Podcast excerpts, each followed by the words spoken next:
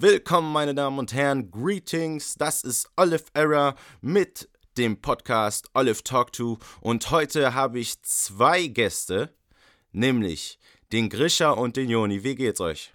Hey, tipptopp geht's. Super, super. Äh, ja, euch, äh, euch beiden kenne ich schon lange. Ich habe ähm, bereits schon ein Interview mit dem äh, André Damar, Damar Beats ge, geführt und äh, da habe ich gemerkt, so, boah, ich kenne euch als Truppe schon, ich glaube, acht oder neun Jahre ungefähr. Schon krass. Das könnte hinkommen, ja. Mhm, also, ähm, aber erstmal für die Leute, die äh, euch jetzt erstmal nicht so krass auf dem Schirm haben, äh, vor allem auch nicht euch als jetzt, äh, wenn ich jetzt die normalen Vornamen sage, ähm, könnt ihr so beschreiben, äh, woher ihr kommt und was ihr so musikalisch macht? Ah, äh, ich würde anfangen. Ähm, also ich bin Grisha, äh, komme aus La, das ist zwischen Offenburg und Freiburg und ähm, äh, ich bin selbstständig als ähm, Produzent oder ich misch und mache Mastering und ähm, bin selber auch als Musiker unterwegs, als Schlagzeuger und Bassist. Und ähm, genau, mache mach auch viel Sounddesign und Hörspiele und alles, was so mit Audioproduktion zu tun hat. Okay. Genau, ich äh, heiße Jonathan, ähm, bin auch aus derselben Gegend, ähm, arbeite sehr viel mit Grisha zusammen eigentlich. Wir haben die letzten Jahre unter dem oder ich zumindest unter dem Namen Studio 1 mit Grisha Kosave Musikproduktion zusammen viele, viele Produktionen gemacht. Das ist jetzt mhm. ein bisschen weniger geworden, weil einfach das, das eigene Musizieren so ein bisschen ähm, stärker in den Fokus geraten ist. Und bei mir noch, ich, ich arbeite noch an der Hochschule in Stuttgart, so ist das alles so ein bisschen, bisschen viel geworden und da musste leider eine, eine Sache, eine Leidenschaft musste weichen und das ist so ein bisschen die, die Musikproduktion geworden. Das heißt, mittlerweile ist es mehr äh, selbst Musiker sein Okay. Das heißt jetzt gerade im Studio 1, da wird äh, gerade relativ wenig produziert, oder wie? Äh, bedauerlicherweise ja. Beziehungsweise für unsere eigenen Projekte wird hier noch viel gearbeitet, aber extern können wir gerade gar nicht mehr so viel machen. Okay, alles klar. Ähm, ich, ich würde erstmal ein bisschen auch über eure gemeinsame äh, Laufbahn sprechen. Ihr macht schon ziemlich lange zusammen Musik. Ähm, schildert mal für die Leute so ein bisschen, was ihr alles schon zusammen gemacht habt. Ihr könnt auch ruhig way back gehen äh, in Jugendzeiten. ja, way back fängt es tatsächlich mit, dem, mit der ersten Albumproduktion von Female Pope an. Das war vor zwölf Jahren, 13 Jahren wahrscheinlich so in der größten. Okay, was war das für eine Musik? Das war eine Reggae-Band oder ein bisschen Reggae-Ska. Mhm. Und ähm, mhm da wurde ich als Trompeter angerufen und gefragt, ob ich vielleicht ins Studio kommen könnte und ein Album aufzunehmen. Und ich war vielleicht 17 und war total nervös, da jetzt in in, in Studio zu gehen. Mhm. Ähm, stellt sich raus, das war ein Kinderzimmerstudio, ganz entspannt, total nette Leute. Und dann haben wir äh, das Album gemacht und seither äh, haben wir quasi jeden Tag was miteinander zu tun gehabt dann in den, in den Jahren. Was hattest du, Grisha, dabei, diesem Female Pope da zu tun? Äh, ich habe da Gitarre gespielt. Also es war vorher eine Punkband und ähm, genau, als wir dann Reggae Ska gemacht haben, ähm, haben wir halt haben wir halt eine CD produziert, damals mit gar keinem Wissen über das Thema und dementsprechend klang mhm. das auch. Und äh, genau, und dann kam eben Joni als Trompeter rein, noch zusammen mit einer Saxophonistin und äh, von dem Tag an haben wir eigentlich dann mit, mit der Band relativ viele Gigs gespielt, aber halt es war damals äh, auf jeden Fall noch auf einem Hobbyniveau. Also wir waren halt am Wochenende Jugendclubs. Ja, in Jugendclubs und, und haben auch nicht jede Woche gespielt, sondern eher alle paar Monate mal. Mhm. Und ähm, genau, haben, haben in La geprobt und ähm, haben dann eigentlich auch aus der Konstellation raus, ähm, also das, das, war so, dass es quasi dann äh, parallel dazu noch so eine Hip-Hop-Truppe gab, ähm, mhm. Da war eben dann auch äh, der Damar mit am Start, den du auch schon interviewt hast.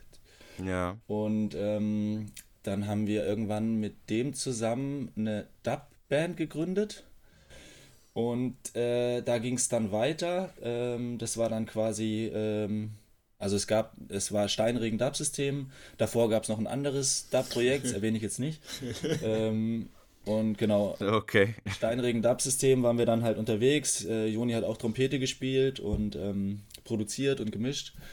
Und ähm, ich war damals an den MIDI-Controllern und habe halt äh, quasi Dub im klassischen Sinn gemacht, nur eben digital.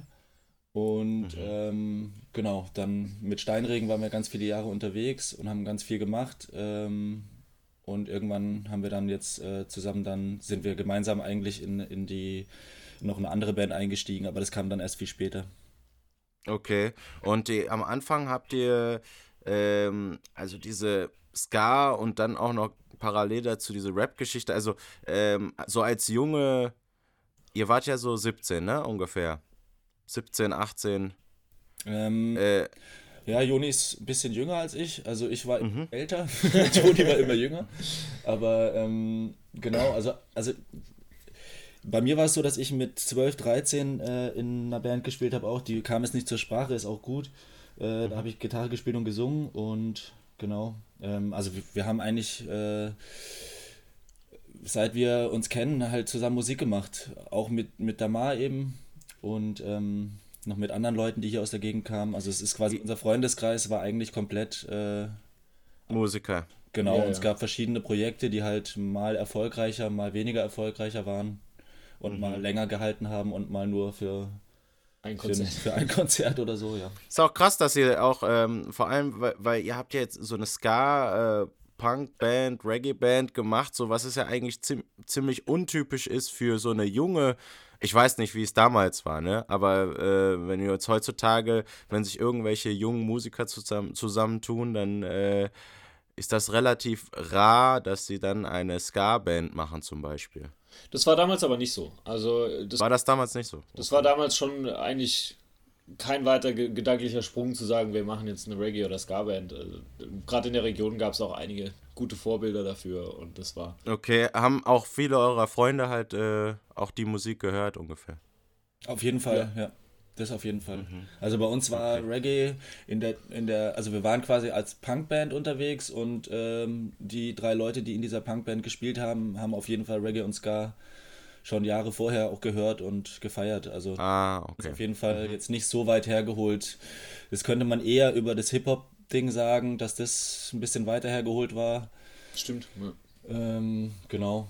Und wir Ja, das wurde weniger gehört in eurem Freundeskreis. Ähm, ja, doch schon auch. Aber jetzt so konkret bei uns war schon eher so, wir kamen schon eher aus der alternativeren Richtung und Hip-Hop war zumindest hier bei uns eher, ähm, wie soll ich sagen, also eher ähm, nicht Mainstream auch nicht, auf gar keinen Fall, aber schon eher gang und gäbe. Okay, verstehe. Okay. Äh, wie war das denn so, die Szene da in La ungefähr? Also was, was denkt ihr, was hat denn da so dominiert? Also ganz klar Rockbands, das ist ganz typisch für Kleinstädte zu der Zeit. Ich glaube, es ist eigentlich auch immer noch so. Äh, bei uns gab es halt äh, einen Jugendclub ähm, oder eigentlich, es gab zwei, einer ist dann ausgestorben.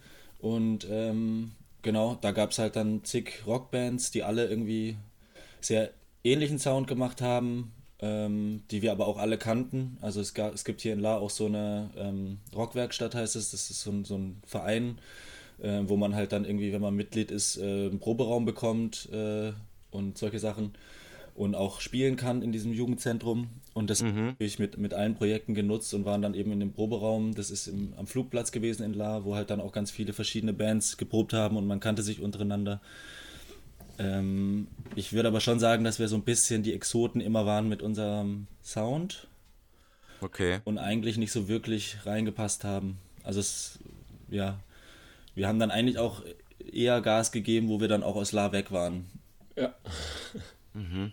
Und dann hat sich's dann immer weiter in die Dub-Schiene hin entwickelt. Wie könnt, wie war dieser Schritt von diesem, von diesem, wann, wann war Dub denn auf einmal so präsent bei euch? Das ist eine schwierige Frage, das kam so ein bisschen schleichend, ähm, weil wir mit Steinregen Dub-System eigentlich auch äh, gar nicht mit Dub angefangen haben.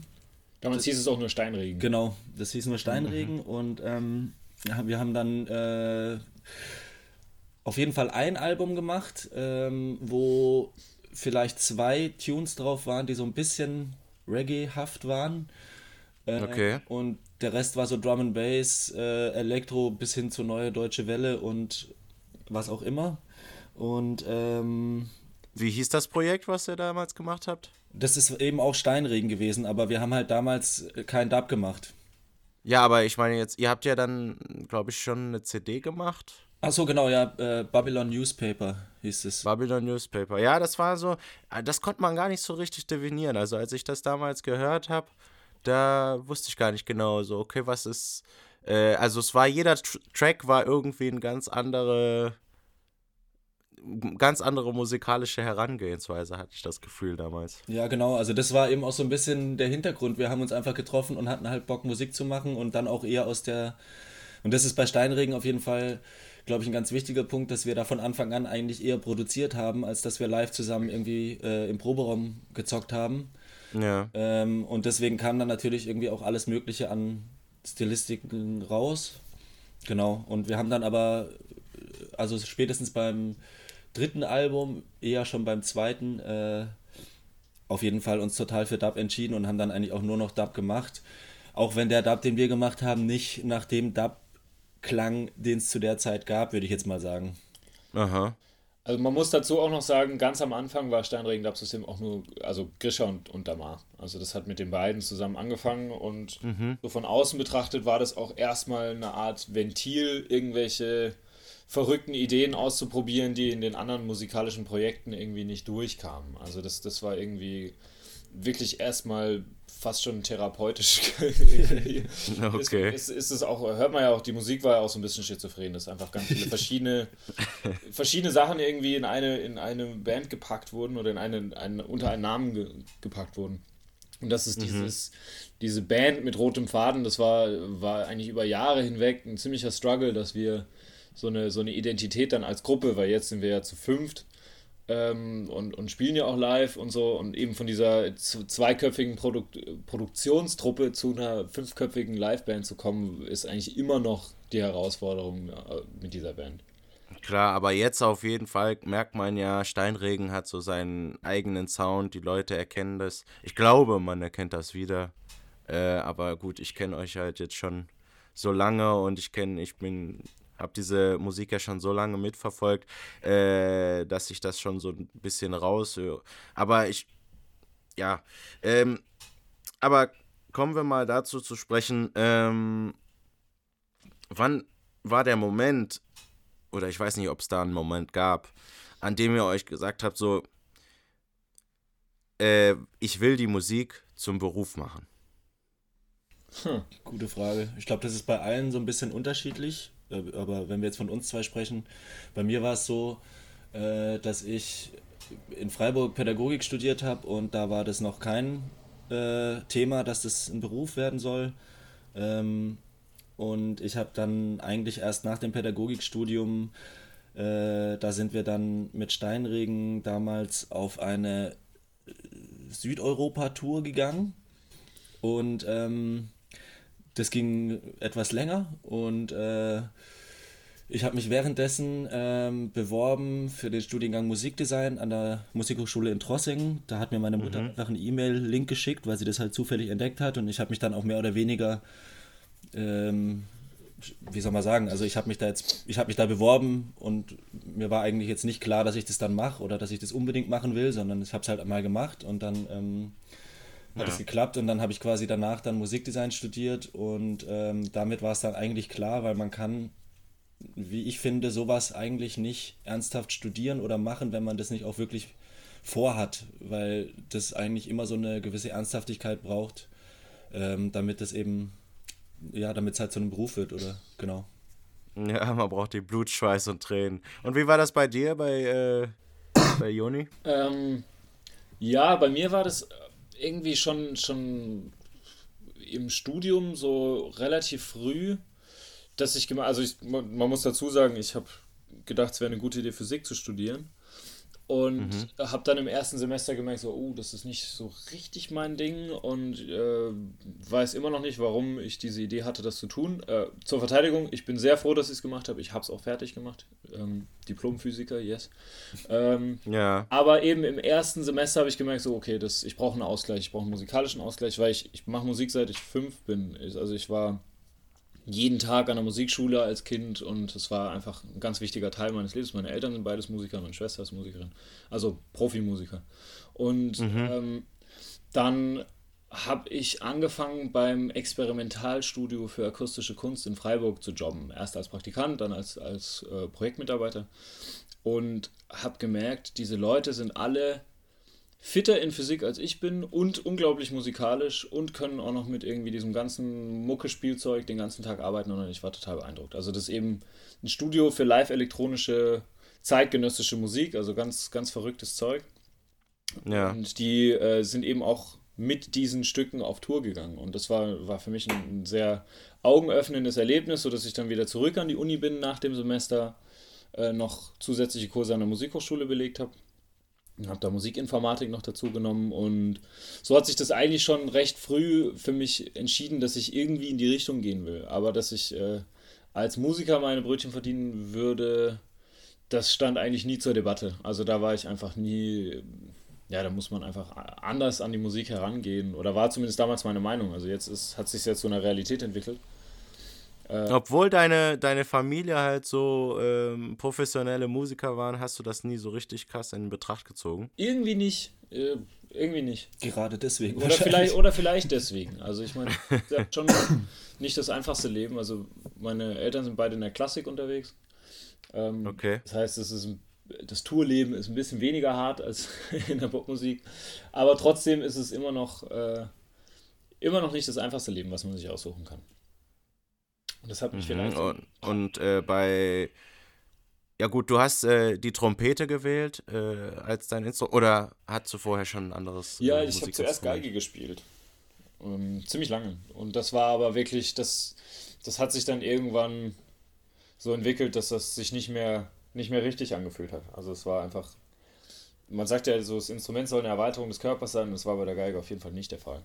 Und dann okay. irgendwann, ich glaube, mit mit 14, 15 habe ich gemerkt, das wird nichts. Da, und habe das dann noch ein paar Jahre, in der Übergangsphase habe ich dann beide Instrumente gespielt, sodass ich am Ende vielleicht zwölf Jahre Geige gespielt habe, aber das hat, hat sich falsch angefühlt. Und die Trompete war, war irgendwie direkt was ganz anderes. Also es hat sich viel richtiger viel, angefühlt einfach. Ja, viel weiter auch weg von der Klassik, was deine Eltern gemacht haben, ne? Naja, ich wollte natürlich mit 14 wollte ich eigentlich eher Schlagzeug, Gitarre oder sowas spielen, aber da mhm gab es Gegenwind. Und dann habe ich mich für die Trompete entschieden.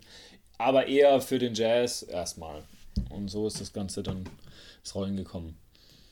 Okay, ja, interessant. Ähm, ja, cool. Äh, jetzt bin ich gerade. Was man vielleicht. Ich wollte gerade. Ja? Wenn ich da kurz reingrätschen darf. Äh, mhm. Joni hat ja auch das Studio hier äh, relativ früh angefangen zu bauen. Stimmt, das war um eine ähnliche Zeit. Das war um eine ähnliche Zeit. ich glaube, das hat, hat bei dir, Joni, auch, auch äh, viel dazu beigetragen, dass es, dass es immer ernster wurde. Ja.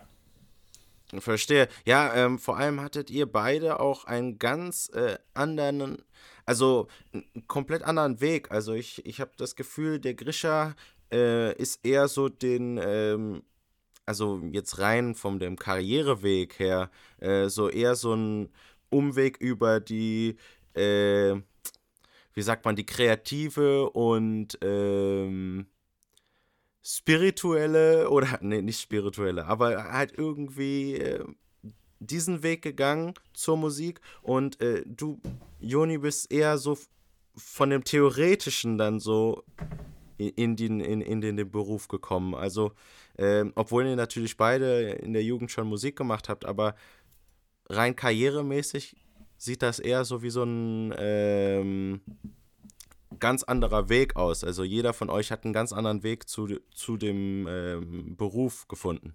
Das, das stimmt auf jeden Fall, ja. Und beide nicht sonderlich geradlinig. Also man kann auf jeden Fall Zielstrebe Richtung einer Musikerkarriere schreiten, als das, wie wir das gemacht haben. Okay. Alles klar. Das liegt aber ähm, daran, dass wir es ja, damit, nicht vorhatten. Ja? Genau, richtig. Ja. Okay. Äh, damit die Leute so ein bisschen einen Einblick bekommen, was ihr so macht, äh, würde ich sagen, hören wir schon mal in den ersten Song rein, den ihr mitgenommen habt. Äh, nämlich The Return of the Little Big Man äh, von Steinregen. Äh, hört euch das an und wir sind gleich wieder da. Peace.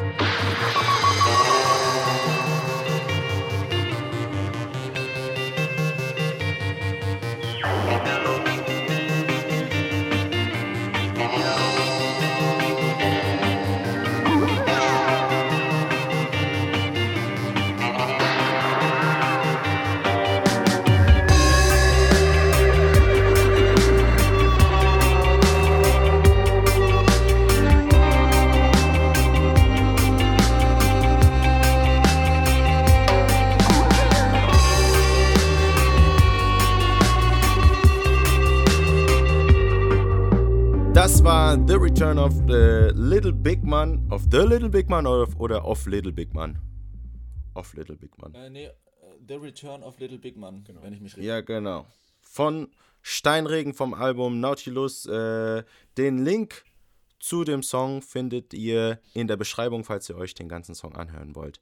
Also, äh, ja, beim Hören dieses Songs äh, ich glaube, vor allem der deutsche Zuhörer ähm, spricht euch da auf einen anderen Song an.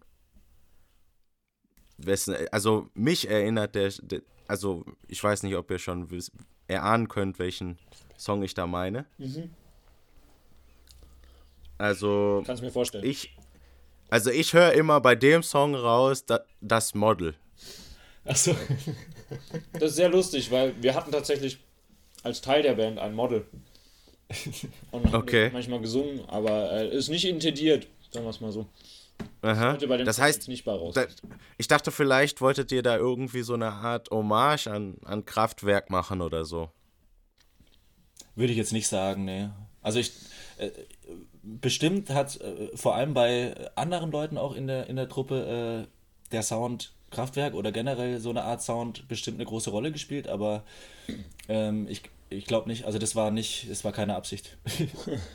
ja, krass. Man krass, muss auch ja. dazu sagen, dass ja bei Steinring auch die ganzen ähm, Songs eigentlich mehr oder weniger, also so ein bisschen so ein Zufallsprodukt sind, weil ähm, das, das Konzept, was wir ja jetzt bei den ganzen Releases hatten, die wir bisher gemacht haben, das hat sich jetzt geändert, können wir vielleicht auch später noch was erzählen, aber das war auf mhm. jeden Fall immer so, dass wir äh, quasi Songs äh, beziehungsweise ähm, Instrumente und Ideen und Musiker und Sounds äh, einfach gesammelt haben und das, was uns über den Weg gelaufen ist, haben wir halt irgendwie in unseren Dub verwurstet und mhm. ähm, dabei kommen dann halt solche Sachen raus und genau, also was ich damit sagen will, ist, es ist auf gar keinen Fall ein Konzeptalbum. Das einzige Konzept ist, dass man halt sozusagen die Sounds sammelt und dann quasi damit selber produziert.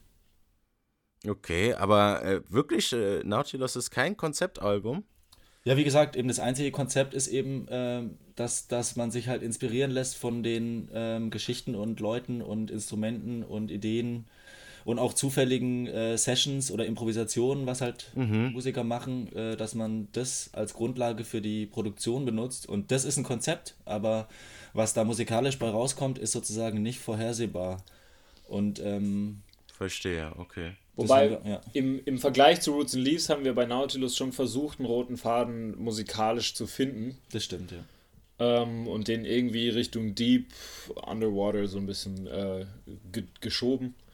Aber mhm. erstmal war der rote Faden auch in den Songs nicht zu erkennen. Also das. Ähm man merkt es ja auch daran, dass, dass zum Beispiel äh, jeder Song einen anderen Sänger hat. Es ist nicht so, dass das jetzt wie eine Band rüberkommt, und, und die Songs klingen alle anders. Also klar, wir haben natürlich versucht, das ganze Material, was wir haben, irgendwie in, einen, in eine Form zu gießen und dem Ganzen so ein Gesicht zu geben. Ich denke auch, dass es einigermaßen geklappt hat, aber genau, die Grundlage ist erstmal ein riesiges Chaos gewesen.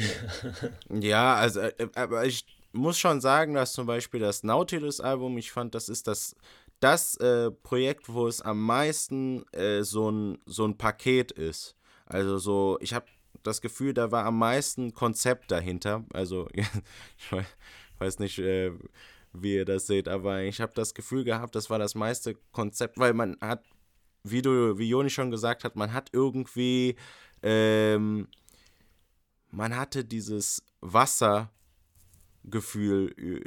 die, die, das ganze Album über irgendwie, fand ich.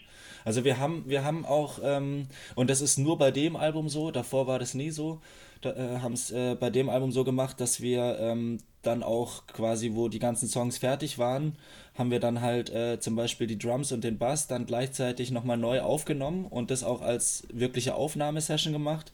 Mhm. Ähm, und genau und, und, zum, und dann auch die, die ganzen, äh, ganzen Dub-Effekte haben wir analog gemacht mit demselben Equipment, auch in einer Session. Also das war nicht so, dass man dann quasi einen Song fertig hatte und dann äh, einen Monat später einen anderen, sondern wir haben die Effekte von allen Songs an einem Tag oder an zwei Tagen gemacht und alles live, analog. Äh, und das waren, glaube ich, auch so von der Produktionsseite her quasi unser, unsere Methode, sozusagen das in eine Form auch soundmäßig zu gießen. Dass sozusagen ja, der Bass damit es immer gleich ist, die Drums, was heißt immer gleich, aber sehr vergleichbar sind sozusagen. Mhm, damit es halt auch so einen Bandcharakter hat wahrscheinlich, ne? Genau, ja. Mhm.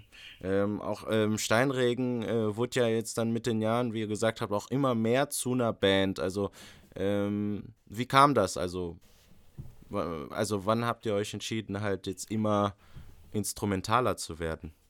Also ähm, für mich war das so, ähm, ich habe ja mit, mit äh, Damar zusammen äh, an den MIDI-Controllern mich beschäftigt, die ganzen Jahre über. Und ähm, es war für mich eigentlich so, dass ich irgendwann gemerkt habe, mir macht es keinen Spaß mehr. Äh, ich fühle mich da einfach nicht wohl, äh, da an Knöpfen zu drehen. Das, also mir hat es vor allem live keinen Spaß gemacht. Ähm, so generell liebe ich diese Tätigkeit, aber ich wollte bei Konzerten irgendwie lieber was spielen, weil ich das einfach auch eher, weil das eher meine Welt war. Und mhm. ähm, habe mich dann irgendwann entschlossen, den Bass live zu spielen und ähm, gleichzeitig haben wir auch äh, uns vom Computer im Set verabschiedet, was den Grund hatte, dass es einfach ganz oft auch zu Problemen gekommen ist und irgendwie der Computer äh, Updates installiert hat während dem Konzert oder runtergefahren ist oder USB-Connector äh, ja, verloren wurde ja. oder sonst was alles passiert ist. Boah, ich kann mich sogar auch an ein paar von euren Sachen erinnern, weil wir haben ja schon vieles zusammen gemacht. Ja. Und dann so, okay, es funktioniert nichts mehr. Ihr müsst kurz warten. Geht jeder mal Pippi und wir starten den Rechner.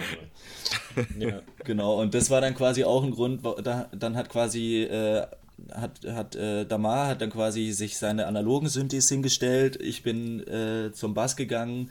Joni hat weiterhin Trompete gespielt, hat sich aber auch analoge Synthes und Gitarrenpedale geholt. Ähm, dann der Flo spielte äh, Gitarre, auch sehr untypisch, würde ich mal sagen. Also auch mit so ganz vielen Effekten und ganz oft klingt es überhaupt nicht nach Gitarre, was, was er macht. Mhm. Ähm, der Bene spielt Percussion und MPC. Also es ist quasi alles jetzt, ähm, sind alles jetzt Sachen, die man äh, so bedienen muss wie ein Instrument. Und das macht uns eigentlich jetzt zu einer Band. Wir sind jetzt nicht mehr abhängig von einem Ableton Live-Projekt oder sowas, sondern wir machen jetzt wirklich Musik und äh, wir haben es auch ganz krass gemerkt, dass es das ein riesiger Unterschied ist live, weil wir viel stärker den Spirit transportieren können und viel mehr Spaß haben beim, bei, bei den Gigs. Ja. Und ähm, genau, so würde ich das beschreiben. Mhm. Und das hat äh, aber natürlich ändert das natürlich auch den, äh, den Vorbereitungsdrang. Ne? Jetzt äh, seid ihr wahrscheinlich auch viel mehr am Proben als jetzt vor, sagen wir, zehn Jahren. Naja, also ich glaube, wir hätten vor zehn Jahren auch proben können und der Bedarf wäre auch da gewesen. Ähm, wir haben auch viele Gigs gespielt, wo wir echt nicht zufrieden waren im Nachhinein, äh, weil wir einfach ganz viele Jahre lang einfach nur improvisiert haben und äh, quasi alles als Live-Dub-Session gemacht haben und das ist einfach super schwierig. Äh, wir improvisieren jetzt immer noch, aber wir haben quasi einen Rahmen, in dem wir improvisieren und das ist, finde ich, auf jeden Fall viel entspannter. Und Proben äh, tun wir eigentlich recht selten, muss ich sagen. Leider, ja, also es ist immer noch, man könnte auf jeden Fall mehr machen. Das aber zu der Sache, wie das früher lief, äh, eben war das halt schon so, dass, dass es oft einfach eine Improvisationssession gehostet von Grisha und Damar war, mehr, mehr oder weniger. Das heißt, es gab auch keine mm. wirklich feste Bandzusammensetzung. Du hast das ja selber auch schon miterlebt, dass ja. plötzlich irgendwie bei einem Konzert 13 Musiker auf der Bühne stehen oder mal vier und davon äh, sind zwei anders. Also es ist irgendwie, man hatte nie eine Möglichkeit, auch wirklich konkret an, an Dingen zu arbeiten, weil die Bandbesetzungen auch immer sehr unterschiedlich waren. Und es hatte sich dann schon ein Kern an Leuten zusammengefunden, die Lust drauf hatten und auch das Bewusstsein dafür hatten, vielleicht nicht ein 90 Minuten Dauersolo zu spielen, sondern auch anderen Leuten Platz zu geben. Mhm. Aber durch diese, diese Festlegung jetzt auf eine echte Bandbesetzung mit echten Aufgaben auch in der Band, äh, ist es überhaupt erst möglich, weg von einer, weg von einer hundertprozentigen Improvisation zu gehen, noch irgendwelche Absprachen zu treffen, äh, was die Musik angeht. Und das hat uns natürlich schon sehr geholfen, da auch so ein bisschen, bisschen klareren Ton zu finden, irgendwie bei den Konzerten. Auf jeden Verstehe. Fall. Ihr habt auch ähm, schon immer mit sehr vielen Musikern zusammengearbeitet. Also wenn ihr jetzt zum Beispiel die Alben, äh, wenn jetzt ein Zuhörer eu euer Album äh, euch an, sich anguckt und das Booklet anguckt, dann sind da ja echt viele Musiker äh, vertreten. Ähm, wie kommt es dazu, so mit so vielen Musikern zusammenzuarbeiten? Das hatte ziemlich viel mit dem, mit dem äh, zwischenzeitlichen Reisekonzept zu tun, dass wir versucht haben, unser musikalisches Material wirklich auf Reisen zu sammeln, Leute kennenzulernen und mit denen irgendwie äh, über Musik zu kommunizieren. Das heißt, wir waren eben Fra Südeuropa oder Südwesteuropa, dann haben wir eine kleinere Türkei-Tour gemacht, ähm, dann gab es eine Balkan-Tour und das ganze Material ist irgendwie ja auch in das Album geflossen. Und mhm. ähm, bei der zweiten Südwesteuropa-Tour war das so, dass uns äh, der Bus, mit dem wir unterwegs waren, aufgeknackt wurde und alle äh, Aufnahmen gestohlen wurden. Und das heißt, da, ist, da sind im Prinzip die Aufnahmen für ein ganzes Album verloren gegangen. Mhm. Und aber durch ein paar positive Zufälle, was das Booking in Freiburg anging, hatten wir dann die Möglichkeit, sehr viele von denen äh, nach Deutschland einzuladen. Und ähm, konnten dann zwei Wochen hier bei mir im Studio eben wohnen und haben mit denen nochmal das, das äh, Album wieder neu aufgenommen quasi. Also Nautilus ist eigentlich Take Two. Äh, okay. Und aber eben auch schon bei Roots and Leaves gab es wahnsinnig viele Gastmusiker, aber eben mehr, mehr lokal gedacht. Größten, na, stimmt eigentlich nicht. Die Balkan-Sachen sind alle im Roots and Leaves drin. Das stimmt. Die erste Frankreich-Tour ist da auch drin. Ich glaube eher, dass, dass die, das erste Album so ein Lokalalbum ist. Das sind viele Freiburger. Ja. Das war so. Genau, und es wurde dann immer mehr, bis, bis wir jetzt aktuell gerade den Entschluss gefasst haben, zu sagen, wir wollen jetzt auch mal mit eigener Stimme sprechen, so ein bisschen und einfach wirklich nur zu fünft mal eine EP oder irgendwas denken wir gerade an, aber da gibt es jetzt nichts Konkretes. Verstehe, okay. Und äh, jetzt so, ihr habt mit so vielen Musikern zusammengearbeitet. Habt ihr da auch irgendwelche Geschichten, an die ihr euch gerne zurückerinnert, wo ihr sagt, so, das war ein krasses Erlebnis? Ja, massig, massig. Also da kann man, glaube ich, nichts, nichts rauspicken. Ja, vielleicht in, in Toulouse haben wir echt, da waren wir oft, da waren wir in verschiedensten Konstellationen und haben eigentlich äh, die Leute in Toulouse haben wir wirklich äh, auf jedem Album drauf und das war immer eine sehr schöne Connection. Stimmt. Da haben wir auch ganz witzigen Gig mal gespielt. Oh ja. Und äh, genau, also an Toulouse erinnere ich mich auf jeden Fall immer sehr gern. Okay, und mit wem habt ihr da so zusammengearbeitet? Ja, in erster Linie mit äh, Leuten aus der Band wie, du kannst es wahrscheinlich besser aussprechen, äh, Foho Pifado. Ach ja, ja genau. Foho Pifado, genau, das ist diese eine Foho-Gruppe. Das heißt, ähm, wir hatten viel mit dem Akkordeonisten zu tun, Corentin. Okay, ach so, Brasilianer habt ihr da kennengelernt. Na sicher. Ja, ja, das auch, das auch, genau. Der Jairo, ich weiß nicht, äh, ob du das. Jairo äh, mal, Rodriguez. Der hat genau. bei uns Pandero eingespielt beim letzten Album. Ach so, ja, stimmt. Der hat so eine Art, ähm, das heißt nämlich Herr Banshee, sowas ähnliches hat er bei euch gesungen. Das kann ich mich noch ah, erinnern. Ah ja, genau, das kann sein, ja. Ja, das, das spielt man, das ist, äh, eigentlich wird Herr Banshee halt so mit einem Pandero gemacht, ne, also mit diesem Schellen, äh, wie in Deutsch, Schellentambourin. und eigentlich wird das tatsächlich so gemacht. Ähm, auf den Straßen wird halt viel so Headbangche gespielt äh, für die Leute. Das ist dann wie so ein Rap-Battle. So, der eine, der, der äh, singt dann irgendwas mit, äh, mit seinem Pandero und äh, disst quasi den anderen Typen halt aus, auf lustige Weise und der andere äh, antwortet halt dann immer darauf. Ja. Ne, das ist also quasi so eine ganz alte Form des Rap-Battles, die es da in Brasilien gibt. Und der hat das, glaube ich, so ein bisschen äh, aufgegriffen. Also es gibt noch das gleiche, ich glaube, das heißt Bolada, das ist dann das eher musikalischere äh, Ding dazu. Aber ja, krass. Ähm, zurück, äh, zurück zum Dub. Also, ähm, ihr wurdet dann immer mehr zur Dub-Band. Und ähm, ja, Dub, ähm, ich weiß, ich weiß nicht, wie ihr das findet, aber ich finde jetzt so im ganzen Musikkosmos, äh, wenn man jetzt zum Beispiel sich so anhört, was halt die meisten Leute anhören, dann ist ja Dub nicht wirklich präsent. Ne, findet ihr Dub äh, etwas underrated? In Deutschland ja. Ähm, da, da gibt es ja mhm. andere Länder, wo Dub auch einfach eine treibende Kraft ist, um neue Genres zu schaffen. Wenn man sich da England anschaut, wenn man sich Frankreich, Jamaika anschaut, dann, dann kommen ja ganze Richtungen aus, aus dem Dub heraus. In Deutschland ja. ist das tatsächlich eine Musikrichtung, die nicht so weit verbreitet ist und also Live-Dub-Bands sowieso. Also da haben auch wir auf Tour nur ganz wenige kennengelernt. Ich glaube sogar ja. fast nie. Ja, eine, die mit ihren Desktop-Rechnern auf Konzerte gegangen ah, ja, stimmt, stimmt, ja. Aber es, es gibt es einfach nicht viel. Und wenn man sich überlegt, dass, dass andere, also dass, dass Kombos in Frankreich wirklich Hallen füllen mit, mit Dub-Musik, ja. ist, das, ist das schon, ist für uns natürlich sehr schade.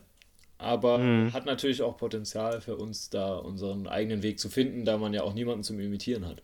Wir sind deswegen auch so ein bisschen außerhalb von der Dub-Szene unterwegs, würde ich sagen, weil es gibt eigentlich zu wenige Veranstaltungen, wo wirklich Dub-Musik so ähm, gespielt wird, also mit Instrumenten gespielt wird. Ähm, und deswegen ist es dann oft so, dass das auf den Veranstaltungen, wo wir spielen, dass es das eigentlich gar keine Dub-Veranstaltungen sind, sondern halt irgendwelche Festivals, die halt irgendwie alternative Musik haben oder so. Ja. Und ähm, das heißt, wir sind. Oder Reggae oder sowas. Ja. Ja, oder auch einfach äh, Freak-Festivals, wo einfach alles gespielt wird. Da, ja. ist, da passen wir viel besser rein als äh, von großen Soundsystem-Turm in der Halle, wo alles für uns auch zum Live-Spielen einfach unmöglich ist. Also es wird dann, wird dann auch einfach von, vom, vom Sound her sehr schwierig, ähm, für eine Band mit Mikrofonen irgendwie vor so einem großen Turm zu stehen und zu spielen. Das geht einfach nicht. Verstehe. Okay. Ähm, also, aber ich meine, das, dadurch, dass ihr ähm, immer so anders wart als die anderen, hat man auch ein ziemlich krasses Alleinstellungsmerkmal. Und deshalb auch, äh, wenn man jetzt zum Beispiel in Freiburg auf eure Konzerte gegangen ist, ähm, hat man ja auch immer mehr gemerkt, so die Leute wollen diesen Sound. Ne? Aber ähm, ja, also warum Warum denkt ihr, ist Dub noch nicht so angekommen hier in, in Deutschland? Boah, das ist eine schwierige Frage. Das ist wirklich eine schwierige Frage. Das kann ich, kann ich dir echt nicht beantworten. Wir lieben mhm. Dub, deswegen ist es schwer nachzuvollziehen, warum, warum das äh, nicht so verbreitet ist. Ich meine, es gibt schon viele, viele Soundsystems und ganz viele Leute, die Dub auflegen und so. Das ist ja auf jeden Fall so. Aber das sind dann halt eher kleinere äh, kleinere Szenen. Also das ist nicht eben nicht wie in Frankreich, dass dann da äh, eine ganze Halle äh, zu Panda-Dub abraved. Das ist einfach nicht vor, so. Ist vor allem ist das auch krass, was das auch an Alter gibt. Zum Beispiel, ich war, ich war, glaube ich, mal, da wart ihr ja, glaube ich, auch, ähm, von wie, ähm, wie heißen die nochmal? Ah, Stand High Patrol. Ja.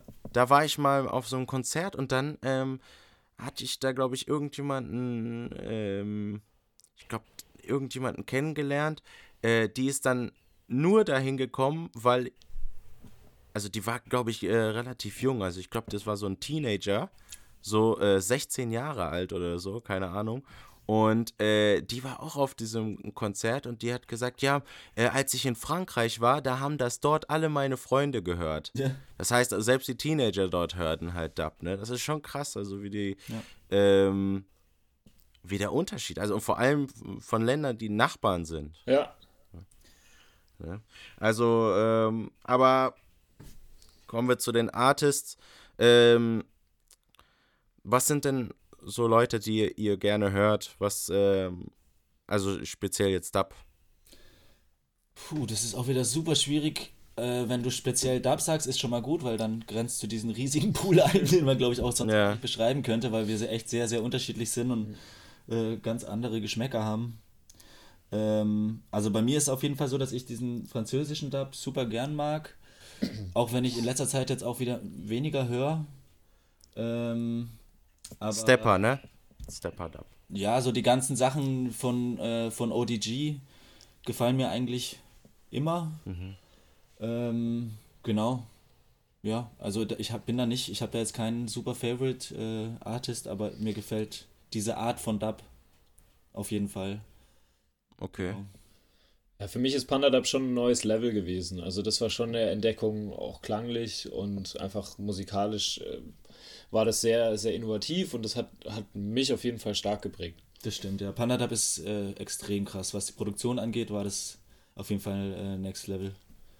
Okay.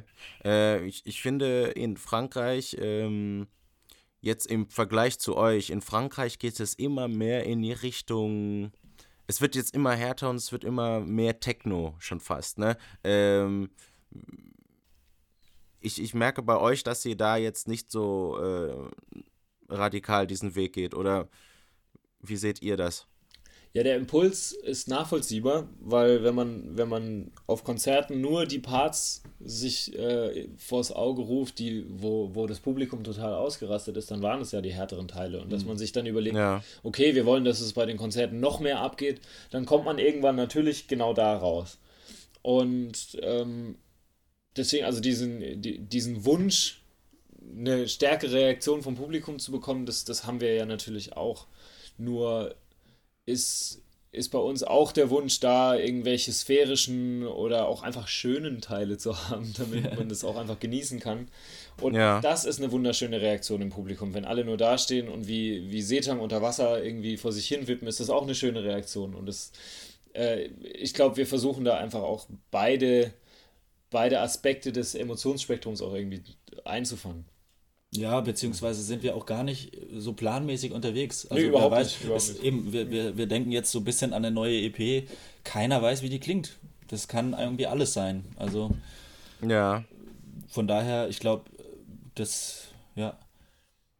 Denkt ihr, macht mehr Musik für die Leute live oder macht ihr mehr Musik für die Leute, die sich das auf Kopfhörern anhören? Ja, vielleicht ändert sich das gerade. Also bis dato ganz sicher für die Leute, die sich auf Kopfhörer anhören. Da bin ich mir sehr sicher, weil wir immer produziert haben und äh, die Konzerte eigentlich eher der Versuch waren, das irgendwie live rüberzubringen und der ist eigentlich auch meistens gescheitert. Ohne das äh, so negativ, also ich fand das schon cool und so, aber wir selber waren halt eigentlich schon über die Jahre selten zufrieden damit, was da rausgekommen ist. Und äh, okay. haben eigentlich eher in der Produktion uns gesehen und äh, verausgabt. Und ich glaube aber, dass äh, das sich auf jeden Fall verändert hat. Also bei uns hat sich generell ziemlich viel verändert. Wir haben Steinregen jetzt nicht mehr als, ähm, wir wollen damit eigentlich jetzt nicht mehr äh, den großen Erfolg. Wir wollen, äh, uns geht es überhaupt nicht um Plattenverkäufe oder viele Gigs und so, sondern eigentlich ähm, geht es uns um unseren alten Freundeskreis. Äh, jeder von uns macht irgendwie hat ein anderes Leben. Wir sehen uns eigentlich auch nur, wenn wir zusammen Musik machen und das ist eigentlich der Grund, warum das Projekt noch gibt. Und ähm, genau, das ist unsere Motivation, es zu machen. Also, ja. Ja, nicht nur das. Also man hat auch einfach unglaubliche Freiräume in dieser Band. Wenn man, wenn man einen Vorschlag bringt, ist der erste Impuls der anderen Ja zu sagen und dann weiter zu gucken. Also ein ganz gutes Beispiel, ich hatte neulich mal gesagt, okay, ich finde das alles zu harmonisch. Ich will jetzt Vierteltöne irgendwie einbauen und es klang schrecklich und alle waren so, ja, lass, lass mal weiter probieren, das ist eine gute Idee und so weiter. Das heißt, man wird selbst bei den dümmsten Ideen erstmal unterstützt. Okay. Und das, dieses, diese Geborgenheit, einfach Musik machen zu können und, und gar nicht groß drüber nachdenken zu müssen, oh, wem könnte das gefallen, wem könnte das nicht gefallen, ist auch sehr befreiend. Verstehe. Okay. Alles klar. Ja, freut mich. Ähm, jetzt gehen wir mal auf den nächsten Track, den ihr mitgenommen habt. Ähm, dieser Track heißt nämlich Nautilus, ne, vom gleichnamigen Album. Und äh, ja, hört rein und wir hör, sehen, hören uns danach. Tschüss.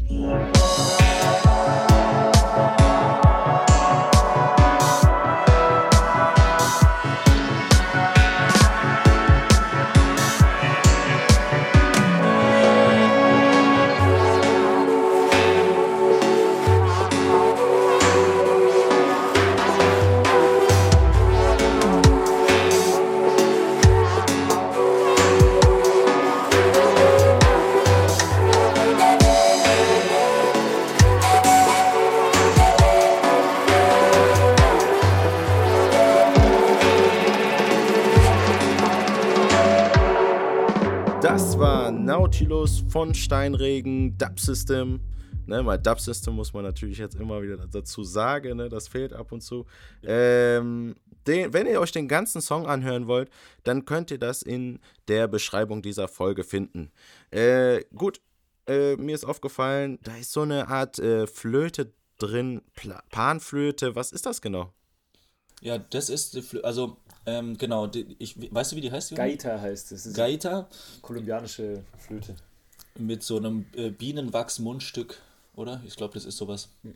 Genau, äh, auf jeden Fall ist Interessante ist, der, ähm, der Typ, der da singt, ist äh, der Trompeter von unserer anderen Band oder ein Trompeter von unserer anderen Band und der hat so. diese Geiter gespielt. Der kommt mm. aus Chile. Der ist aus Kolumbien? Nee, Chile. Nee, Chile.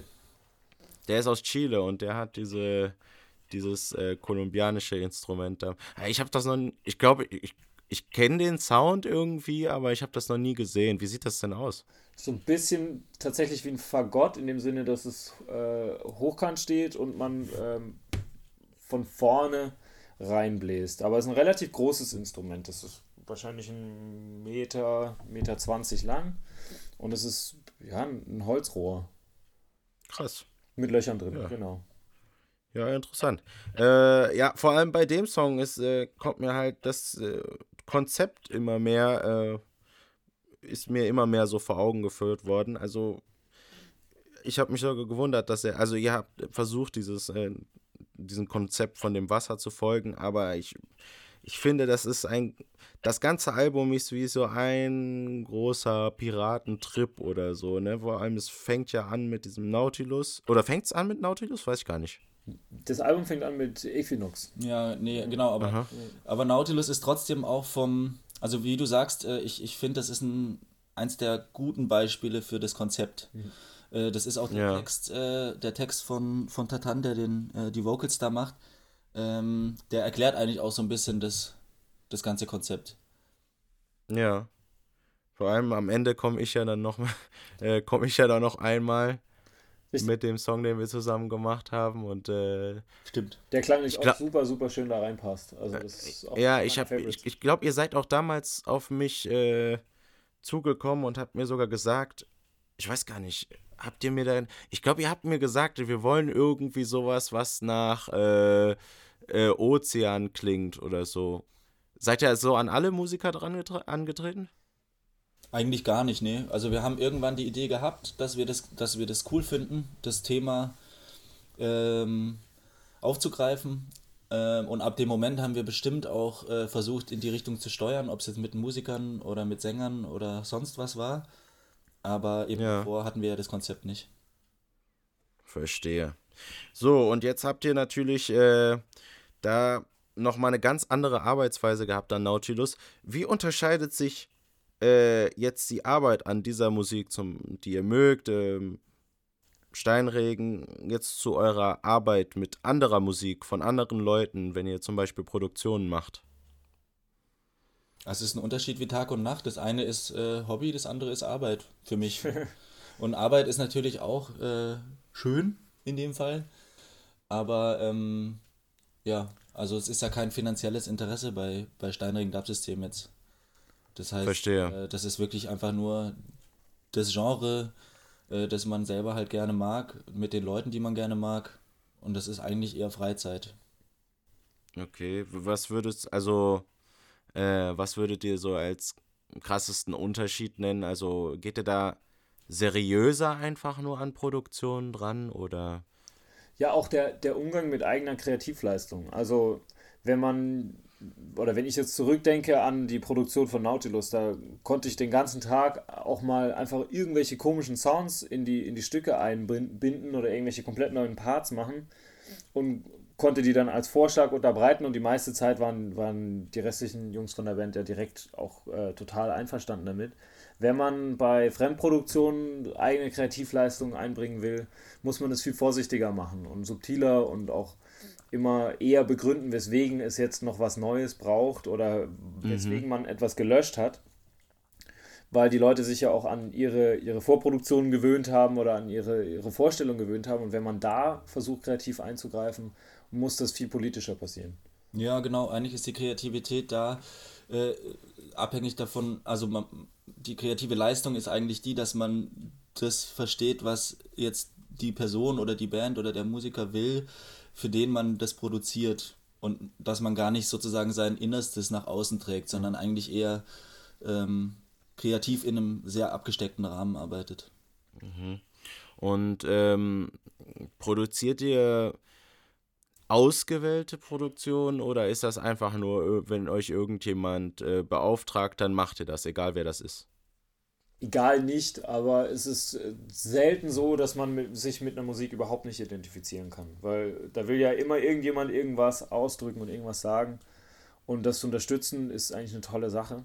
Und auch wenn auf den ersten Blick eine musikalische Richtung einem vielleicht nicht so zusagt, kann man immer noch Sachen finden, in, in fast jedem Song würde ich sagen, kann man Sachen finden, die einen begeistern und die einem auch die Energie geben, diesen Song zu, äh, zu begleiten.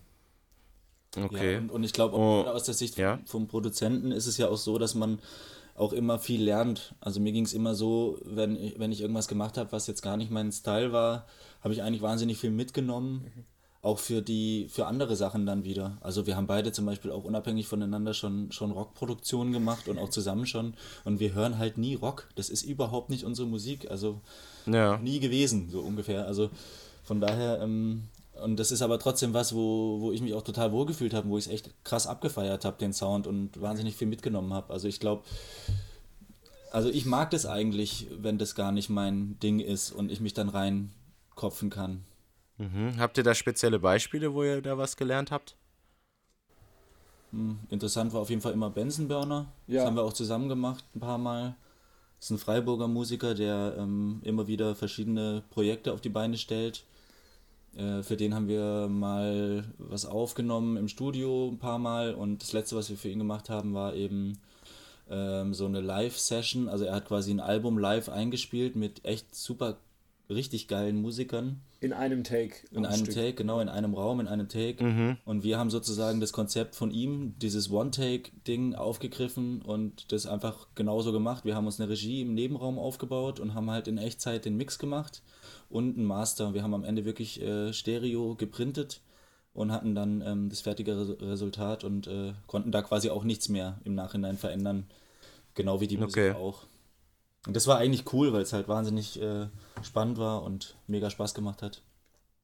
Mhm. Äh, wenn ihr auch, äh, wenn ihr Zuhörer auch jetzt Interesse an diesem äh, Projekt habt, was Sie gerade beschrieben haben, könnt ihr auch die Seite von Ihnen besuchen, nämlich studio1.de, oder? Ist das noch mit einem Minus? Das ist nicht die aktuellste Seite, die man im Internet finden kann, aber ich glaube, Patternwirtschaft, eben das Projekt von Benson Burner, ist zu finden, ja. Und es ist auch so, wie Joni vorhin auch schon mal angedeutet hat, äh, wir haben quasi viel hier gemeinsam gemacht im Studio. Ähm, es ist aber schon so, dass wir eigentlich beide auch unser kleines Mini-Business haben mhm. und quasi immer wieder äh, zusammengearbeitet haben. Und ähm, auf meiner Seite findet man das zum Beispiel auch. Also es ist, Stimmt. es ist einfach, man muss es einfach sehen, dass es quasi es sind einfach zwei verschiedene, zwei Leute, die beide selbstständig sind und beide ihre Internetseite haben. Ach so, okay.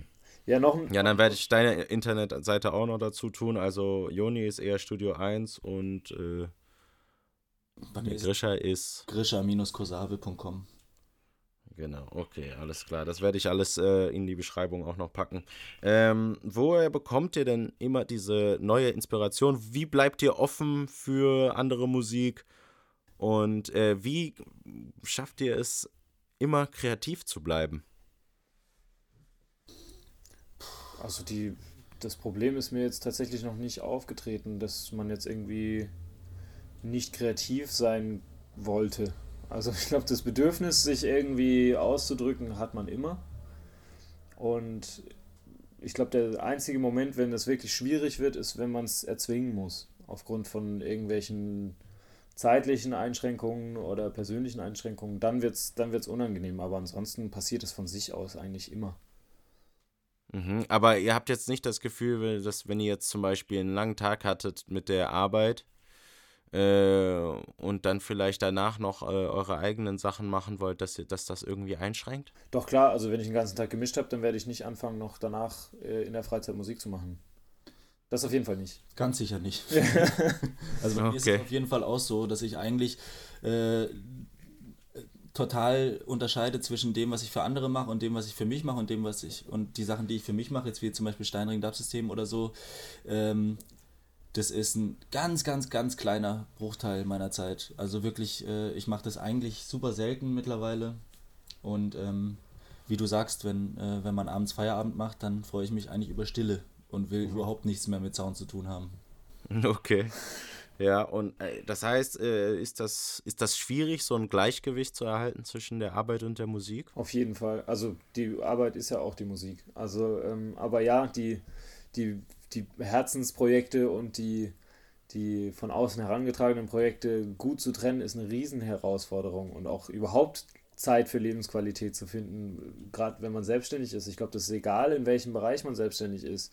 Da hat neulich jemand äh, ziemlich dummen Spruch, aber er trifft voll zu. Selbstständig ist halt selbst und ständig, weil man halt genau, ja. äh, nie Ruhe hat, nie denkt, okay, ich bin jetzt krank, vielleicht mache ich mal einen Tag nichts oder sowas. Ja, oder fünf Projekte laufen immer gleichzeitig. Man ja. kann nicht sagen, ich mache jetzt zwei Wochen nur das, weil die ganze Zeit andere Sachen auch laufen. Und da verschwimmen ständig die Grenzen. Richtig, wahr? genau. Ja, und äh, natürlich ist dann auch das Schlimmste für uns, äh, die wir mit Musik arbeiten, ist natürlich auch der finanzielle Druck. Ne? Wie geht ihr damit um? Ja, also der, ähm, wenn der da ist und es gab Zeiten, wo er da war, ähm, gehe ich damit mit äh, ganz großem Stress um, äh, weil es einfach echt keinen Spaß macht. Und ähm, also ich habe auf jeden Fall solche Zeiten krass hinter mir. Ähm, da ist weiß ich nicht, wie man damit umgehen kann. Also auf eine positive Art damit umzugehen, glaube ich, kann man nicht. Das ist einfach nicht cool. Ja. Mittlerweile ist es aber eigentlich entspannt und äh, man kann auch mal essen gehen oder sich irgendwas kaufen. Und solange das der Fall ist, ist alles super. Mhm. Habt ihr da ähm, vielleicht auch einen Rat für die Zuhörer, die sich jetzt denken, okay, ich will mich jetzt äh, musikalisch selbstständig machen? Also auf jeden Fall. Äh, mir würde da zum Beispiel einfallen, ich habe zum Beispiel immer in so, in so härteren Phasen den Fehler gemacht, dass ich dann alles angenommen habe, was auf mich zukam, also gar nicht ausgewählt habe, ähm, ob das jetzt was ist, wo ich Bock drauf habe oder ob das auch was ist, was gut bezahlt ist. Und habe dann einfach alles gemacht, äh, egal wie schlecht es bezahlt war, egal wie äh, erfolgversprechend das Projekt war oder nicht. Und ähm, hatte dann das Problem, dass ich dann äh, zu viele Sachen gleichzeitig machen musste Einfach nur, weil ich, weil ich einfach auf Teufel komm raus alles angenommen habe, aufgrund von diesem finanziellen Druck. Und das ist auf jeden Fall ein Fehler. Also das ist richtig scheiße, weil man das dann wirklich, äh, das zieht man Jahr in Jahr mit sich, bis die ganzen Projekte abgeschlossen sind. Vergeht mhm. halbes Jahr bis Jahr. Und du hast einfach dann den Stress, dass du das alles gleichzeitig machen musst und dafür auch nicht gut bezahlt wirst. Also genau, das ist auf jeden Fall sowas. Äh, dann würde ich sagen, Zeitmanagement ist äh, das Aller, Allerwichtigste. Also da sind wir ja. mittlerweile total die Nerds. Wir haben zehn synchronisierte Kalender mit verschiedenen Gruppen und To-Do-Listen und Trello-Boards und Wunderlisten und sonst was alles. Also extrem äh, viel Zeit fließt in Organisation äh, mit Google Drive und sonst was allem. Also da muss man einfach richtig viel investieren, dass das wirklich klar ist, wann man was macht und dass man weiß, äh, heute in drei Wochen werde ich das und das machen. Also, dass man einfach ja. genau weiß, äh, Monate vorher, was man wann macht. Das ist auf jeden Fall mein, äh, meine Herangehensweise, die sich für mich total bewährt hat, dass ich wirklich meinen Kalender so plane, dass ich ähm, nicht morgens aufstehe und dann mir überlege, was könnte ich jetzt heute machen, sondern dass ich morgens aufstehe und äh, schon seit zwei Wochen klar ist, was ich heute mache. Und dass ich auch die Zeit dann auch so einteile, dass wenn ich davon ausgehe, dass ich das in zwei Wochen machen kann, dann plane ich sechs Wochen ein, weil ja, man kann es eigentlich immer mal drei oder mal vier nehmen. Verstehe, okay. Und für dich, Joni? Ja, so ein bisschen eben, dass äh, die, sich in eine Ecke drängen zu lassen aufgrund von finanziellen Einschränkungen ist, ist echt gefährlich, eben weil man sich dann auch unter Wert verkauft und, und dann, ja, eben, also lieber ein Drittel der Zeit fürs Dreifache arbeiten und dafür halt zwei Sachen absagen. Aber es ist natürlich leichter gesagt als getan. Also am Anfang muss man, glaube ich, auch ja. einfach wahnsinnig viele Sachen machen und auch auch einfach diesen, diesen Be Bekanntenkreis zu erweitern, mit denen man schon gearbeitet hat. Ähm, ist jetzt die Frage eben, also ich verdiene mein Geld auch einfach nicht mehr mit Produktion, deswegen ist, bin ich da vielleicht nicht der Richtige, der da irgendwie Tipps geben kann für Live-Musiker. Klar, es ist einfach immer dranbleiben, immer den Spirit behalten und jedes Konzert gut spielen. Ich glaube, das ist schon auch so ein bisschen das. Mhm. Und wie schafft ihr das äh, mit dem Privaten alles zu vereinbaren? Oh je.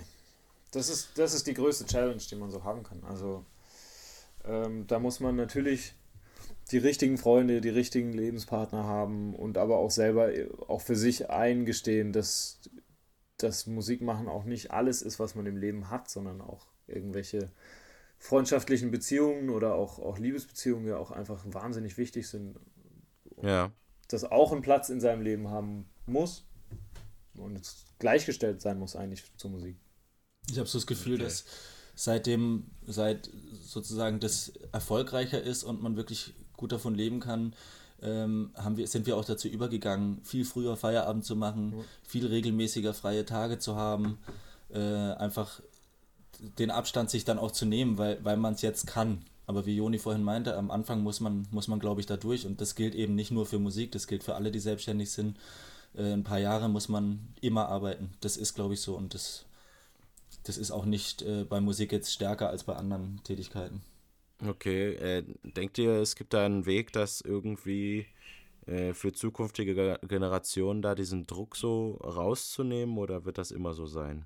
Es wollen einfach viele und äh, wenn, wenn eine Tätigkeit von vielen Leuten ausgeübt werden will, dann ist die Konkurrenz groß, dann ist die Bereitschaft von anderen Leuten mehr zu tun als man selbst. Das besteht halt einfach das Risiko.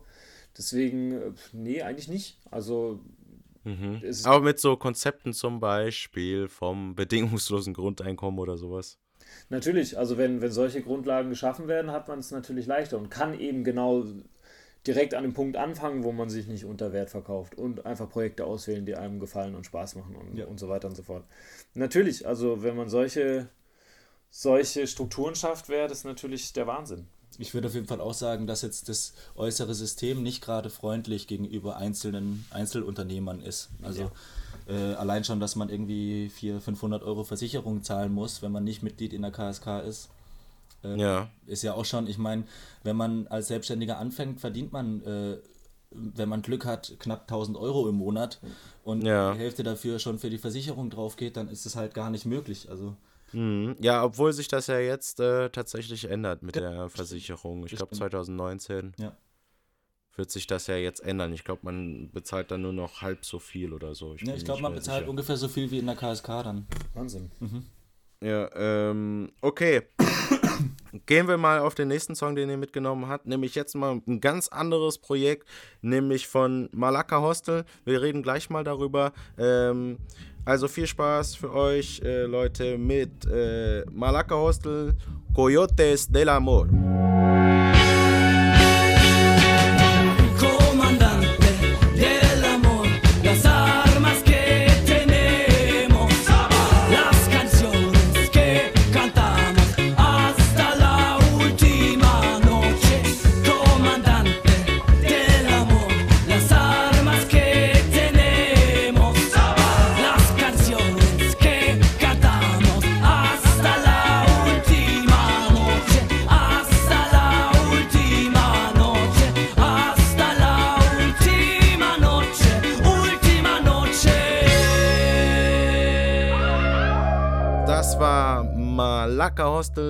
Coyotes del Amor. Wenn ihr euch das Musikvideo angucken wollt und den ganzen Song euch anhören wollt, dann könnt ihr diesen Link natürlich wie immer in der Beschreibung finden. Ähm, also, Malaka Hostel ist nochmal was ganz anderes. Wie ist das entstanden? Wie kamt ihr auf einmal auf die Idee, da mitzuwirken? Ähm, also es war so, ähm, ich habe äh, in Freiburg aufgelegt, so ein Dub-Set. Und ähm, da hat nach mir dann noch einer aufgelegt, äh, so Balkanzeug. Und das war eben der Sänger von Malaka Hostel. Und da haben wir uns kennengelernt und er hat mir dann erzählt, dass sie gerade einen Percussionisten suchen. Und ich habe gesagt, ich äh, habe Bock, obwohl ich eigentlich, ich habe natürlich kein Percussion gelernt oder so, aber hatte halt Bock. Und dann bin ich da eingestiegen an der Cajon und ähm, kurz darauf ähm, habe ich dann den Joni irgendwie mit reingeholt, weil. Aufnahmen. Aufnahmen es? Ging, es ging um die Aufnahmen eines Demo-Tapes. Genau, eigentlich. genau, so war das, das stimmt, ja klar. Und das war natürlich dann, äh, war natürlich das Ding. Gleichzeitig habe ich auch die Produktion von der ersten Platte von Malaka Hostel gemacht. Und da hat Joni, ist Joni als Trompeter dann reingekommen und äh, wir sind halt beide dann geblieben. Genau, und äh, mittlerweile spiele ich Schlagzeug, Joni auch Posaune, und ähm, es ist so, dass wir da mit dieser Band wahnsinnig viel spielen und ähm, wahnsinnig aktiv sind und es auf jeden Fall 50 Prozent der Arbeitszeit bei uns beiden ist. Ja, locker. Krass. Und ja. genau, ähm, es ist viel größer geworden, als wir es uns vorgestellt haben, aber es ist auch mega cool und macht voll Spaß und wir kommen gut rum. Und es ist auch ein mhm. bisschen schade, dass wir jetzt, äh, dass wir jetzt noch nicht äh, neueren Sound zeigen können. Wir arbeiten seit Monaten an einem neuen Album, das sich auch total unterscheidet von den Songs, die man jetzt im Internet hören kann oder auch von dem Coyotes-Song. Äh, mhm. Weil wir da einfach äh, bei der Produktion ein anderes Konzept gefahren haben und uns auch ein bisschen mehr Zeit und Mühe gegeben haben. Ja, äh, auch rein vom musikalischen. Ähm, was, was ist jetzt ganz anders? Also was, was sind die größten Unterschiede zu Steinregen zum Beispiel? Ja, also im Prinzip unterscheidet sich in sehr, sehr vielen Aspekten. Es ist primär eine Live-Musik. Also die Songs sind alle für die Bühne geschrieben und werden auch alle auf der Bühne erprobt, bevor wir überhaupt dran denken, die aufzunehmen. Also im Optimalfall, okay. also sagen wir mal, in einer perfekten Welt hätten wir jeden Song auf 60 Konzerten gespielt, bevor er auf die CD kommt. Das ist jetzt bei der Hälfte der Fall, bei der anderen Hälfte leider nicht. Da sind wir ein bisschen hinten dran, was das Songwriting angeht. Aber eben, es ist erstmal eine Musik, die man zu fünft, zu sechst auch wirklich live so spielt. Ähm, die, de dementsprechend ist die Intensität auch eine andere. Jetzt allein was das Tempo angeht, was, was die Variabilität auch angeht. Also es ist, die Stilistiken werden durchgewechselt, es gibt ständig irgendwelche Geschwindigkeitsänderungen, Taktänderungen und so weiter, was, was man mhm. einfach in so einem Synthesizer-Sequencer-Universum ähm, einfach gar nicht machen kann. Okay. Das heißt, es ist wirklich sehr organisch. Und viel komplexer, ne? Also von der von den Details her sehr viel komplexer. Man muss tatsächlich üben. okay, da, da nimmt ihr wahrscheinlich auch viel mit aus diesem Projekt, ne? Absolut, absolut. Also äh, allein als Musiker, also ich bin als Musiker viel, viel besser geworden dadurch, weil einfach die Herausforderung da ist. Und eben Tatan wurde vorher schon erwähnt, unser, unser äh, erster slash zweiter Trompeter, je nachdem, wie man das sieht, ähm, bringt auch ein Niveau, eine Grundherausforderung an mich ran, was, was ich aber auch total schätze. Also diese, diese Challenge, sich selber auch immer zu steigern und das ist bei allen so. Also ich meine, der Grischer ist ein Wahnsinns-Schlagzeuger geworden durch diese Band im Endeffekt. Ja. Und ähm, auch, auch jeder andere bei uns in der Gruppe, das kann man, kann man wirklich durch, durch die Bank sagen. Wir, wir fordern uns jeden Tag wieder heraus, noch ein bisschen besser und noch ein bisschen spannender zu spielen. Und mhm. das, das hört man jetzt in der, also ich glaube, der Unterschied von der ersten CD zur zweiten wird das auch widerspiegeln. Mhm. Das erste war ja. eher ein Demo. Aber es ist ein bisschen eskaliert. Also eigentlich war es als Demo-Album geplant. Ähm, aber war, war dann am Ende doch eine relativ aufwendige Produktion. Okay. Ja, äh, hätte man gar nicht gedacht, dass ihr jetzt da noch so, so ein anderes Projekt machen wollt. Vor allem zum Beispiel Grisha. Ich glaube, du hast ja früher einfach nur nebenbei so ein bisschen Schlagzeug gespielt und jetzt bist du hauptsächlich am Schlagzeug spielen, nicht wahr? Genau, also ich, äh, Schlagzeug ist mein Instrument geworden äh, und es ist auf jeden Fall auch mein Lieblingsinstrument geworden. Es war auch schon immer so, dass ich Schlagzeug wirklich sehr gern mochte. Ich habe eigentlich Gitarre gelernt, aber ähm, das, wie Joni vorhin gesagt hat, dass es eine Erweiterung des Körpers ist, das Gefühl hatte ich bei Gitarre halt einfach nie. Und ähm, okay. beim Schlagzeug ist es ganz anders. Ich finde es richtig geil, es macht mega Bock. Genau. Mhm. Ja, also du, du hast sowieso immer Bock auf diese rhythmischen Sachen, ne? diese, diese erdigen Sachen, wie zum Beispiel äh, Schlagzeug, Bass und solche Sachen, die halt den, den Takt vorgeben, nicht wahr? Auf jeden Fall eher rhythmisch als harmonisch, ja. Ich höre es nicht unbedingt, wenn ein falscher Akkord gespielt wird. okay. Ja, der wird ähm, sehr, sehr gut, weil ja. hat ein wahnsinnig tolles Rhythmusgehör und ich eben durch zwölf Jahre Geige ist mein Intonationsgehör sehr gut. Und ähm, da ergänzt sich das auch in, in, in gemeinsamen Produktionen immer echt sehr, sehr gut, die, die unterschiedlichen Prioritäten im Hören. Cool. Ähm, ja, wie ist, äh, ihr seid, habt echt viele Auftritte gemacht mit Malaka Hostel, glaube ich. Ähm, und äh, wie war, wie ist das Tourleben allgemein? Das habt ihr jetzt äh, mit Steinregen zwar so halb gemacht, aber jetzt war es wahrscheinlich viel extremer, nicht wahr? Ja, das muss man lernen, tatsächlich. Also die erste Tour war nur fünf Tage lang, glaube ich. Und wir, haben gefailt, ja. Wir waren alle sowas von kaputt danach. Also da waren fast Ohnmachtsanfälle auf der Bühne dabei, da waren tatsächliche Knockouts irgendwie auf dem Boden des, des Hotelzimmers dabei. Äh, und eben, also das ist, muss man wirklich lernen, dass es nicht einfach eine, eine wochenlange Party ist, sondern dass man auch irgendwie gucken muss, dass man sich, also so banale Sachen wie mal, mal Obst essen oder mal rechtzeitig ins Bett kommen. Äh, aber es ist ein wahnsinnig tolles, tolles Erlebnis, so mit, mit Leuten, die man auch respektiert und schätzt, einfach auf Tour zu sein. Cool. Ja. Also, das und, eben, äh, also die, ja? die, die Band-Stimmung, äh, also die, die, die Mentalität, wie man miteinander umgeht, ist da natürlich auch ist total wichtig. Und wir sind alle irgendwie nicht ganz normal auf unterschiedliche Arten und Weisen. Also jeder von uns hat, hat ein ganz markantes Element in seinem Charakter. Und das kann man, da kann man sich entweder ständig drüber aufregen oder man akzeptiert es und schätzt die Person deswegen vielleicht sogar noch mehr, dass, dass, äh, dass das so geht. Und den Weg haben wir gewählt und ich finde, es macht natürlich für eine sehr viel harmonischere Beziehung dann auch auf, auf Touren. Cool. Äh, wo wart ihr schon überall mit der Band? Boah, also, also in Deutschland waren wir schon überall, würde ich sagen. Oder wir waren auf jeden doch eigentlich schon. Weit, schon sagen. weit verstreut. Also in Deutschland, die letzten zwei Jahre waren wahrscheinlich schon 100 Konzerte in Deutschland, ein paar in, in der Schweiz, Österreich, ja, das äh, war's. Ungarn. Ah, Ungarn war man, stimmt. Genau, so, so. Okay, und äh, aber hauptsächlich deutscher Raum? Ja, ist auch viel deutschsprachige Musik dabei. Also das. Oh, Entschuldigung, das reduziert einem natürlich auch den Einzugspreis. Okay. Aber ja.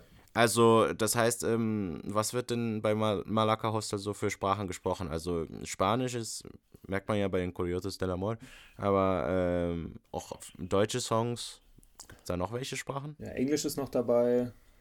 Gibt einen Song auf Tschechisch auch. Französisch jetzt nicht unbedingt. Mhm. Auf dem neuen Album gibt es, glaube ich, einen. Wie kommt diese Vielsprachigkeit in ähm, ja, in erster Linie kommt es daher, dass, äh, dass die Leute alles weit gereiste Hippies sind. und, äh, und einfach, ähm, genau, also äh, durch Tatan, unseren äh, zweiten Trompeter oder ersten Trompeter, der, äh, mit dem sprechen wir alle Spanisch eigentlich, ähm, weil fast alle in der Band Spanisch sprechen. Und ähm, ja, das ist eigentlich der Grund. Also und ja, Deutsch, Englisch sind wir ja beides naheliegende Sprachen und ja. sondern wir, wir, wir inspirieren uns auch aus dem Balkan, was die Musik angeht. Das heißt, da äh, sehe ich auch, dass die Sprachen auch noch einen Einfluss nehmen werden bei uns in der Musik. Also nicht nur die Melodien, sondern auch die Sprachen kommen bestimmt auch noch mehr vor. Habt ihr da irgendeine Verbindung zu, zum Balkan? Eigentlich nicht, nee. Nur, die, nur musikalisch, also. Nur musikalisch, ja. okay, alles klar. Ähm, ja, also ich gehen wir mal auf die letzte Rubrik äh, dieses Podcasts. Das mache ich nämlich in jeder Folge. Ich mache so eine Art Frage-Antwort-Spiel. Ähm, ich werde Fragen stellen. Manche werden vielleicht schwieriger sein, manche werden vielleicht leichter sein. Äh, versucht einfach nicht so viel darüber nachzudenken, was ihr antwortet. Antwortet einfach frei heraus. Ähm, ja, es, es, äh, jetzt seid ihr nur zwei Leute und ich habe mir vielleicht gedacht, vielleicht mache ich das so abwechselnd, mhm. äh, dass er nicht immer die gleiche Frage beantwortet, sondern halt einer beantwortet eine Frage und der andere die andere immer. Okay. Klingt sinnvoll. Klingt sinnvoll, ne? wer, wer, will, wer will anfangen? Wer will anfangen? Ja, ja, ich gemeint, ich habe mich freiwillig gemeldet. okay. Ja, ähm, ja, das erste, die erste Frage ist welches Musikinstrument würdest du gerne perfekt spielen? Klavier. Mhm. Grisha? Ruhm und Reichtum oder Zufriedenheit und Liebe? Zweiteres. Zweiteres, okay. Äh, analog oder digital, Joni? Analog. Äh, Grisha, wenn du einen Wunsch frei hättest, was würdest du dir wünschen? Boah. Fuck. Oh Gott. Äh, eine Neve-Konsole. äh, der Joni, was würdest du machen, wenn du keine Musik mehr machen könntest? Einfach aus egal welchen Grund, aber du kannst es einfach nicht mehr. Äh, ich würde mich mehr auf Wissenschaft konzentrieren. Okay. Grisha, wenn du eine Superkraft hättest, welche wäre das? Oh nein. Äh, ah, äh, dass der Tag mehr Stunden hat. Okay. Also vielleicht so die Zeit kontrollieren oder Ja, so. genau, dass das für mich schick. die Zeit langsamer läuft als für alle anderen. Ah, okay, alles klar. Ähm, so, und jetzt äh, diese Frage werde ich, glaube ich, euch beiden stellen. Äh, erstmal, mein Name ist Joni und ich bin, komplettiere den Satz. Wow. Und ich bin ein Mensch. Okay. Mein Name ist Grisha und ich bin. Mir hat die Zeit nicht gereicht, um das überhaupt eingefallen ist. Ähm. Oh Gott. Alter. Ja, kann ich nichts sagen. Joni Du bist schon- einfach schon, nicht. Hat schon was gesagt, was ich vielleicht auch gesagt hätte. Okay, alles klar. Ja, äh, ansonsten habt ihr noch irgendwelche letzten Worte an die Zuhörer, ähm, die Leute, die eure Musik hören und vielleicht auch die Leute, die nicht eure Musik hören im Moment? Ja, vielleicht einfach noch kurz ein bisschen Werbung in eigener Sache. Malaka Hostel, das nächste Album Disco Fatale, kommt im Mai raus. Wir werden April, Mai auf Release-Tour gehen. Ähm, ich glaube, da sind 20 Konzerte oder 15 Konzerte oder sowas geplant. Checkt das gern mal aus. Wir würden uns sehr freuen, da ein paar Leute zu sehen. Auf jeden Fall. Und eben 10. Mai ist die Release-Party in Freiburg im E-Werk mit Raska Raska zusammen. Also wenn irgendjemand Interesse an solcher Musik hat, äh, checkt das aus. Wir äh, freuen uns drauf. Alles klar, okay, ja gut, dann äh, bedanke ich mich bei euch für das Interview. Es hat mich sehr gefreut. Ich hoffe, euch hat es auch gefallen. Ja, war schön mit dir mal wieder ein bisschen länger zu sprechen. Ja.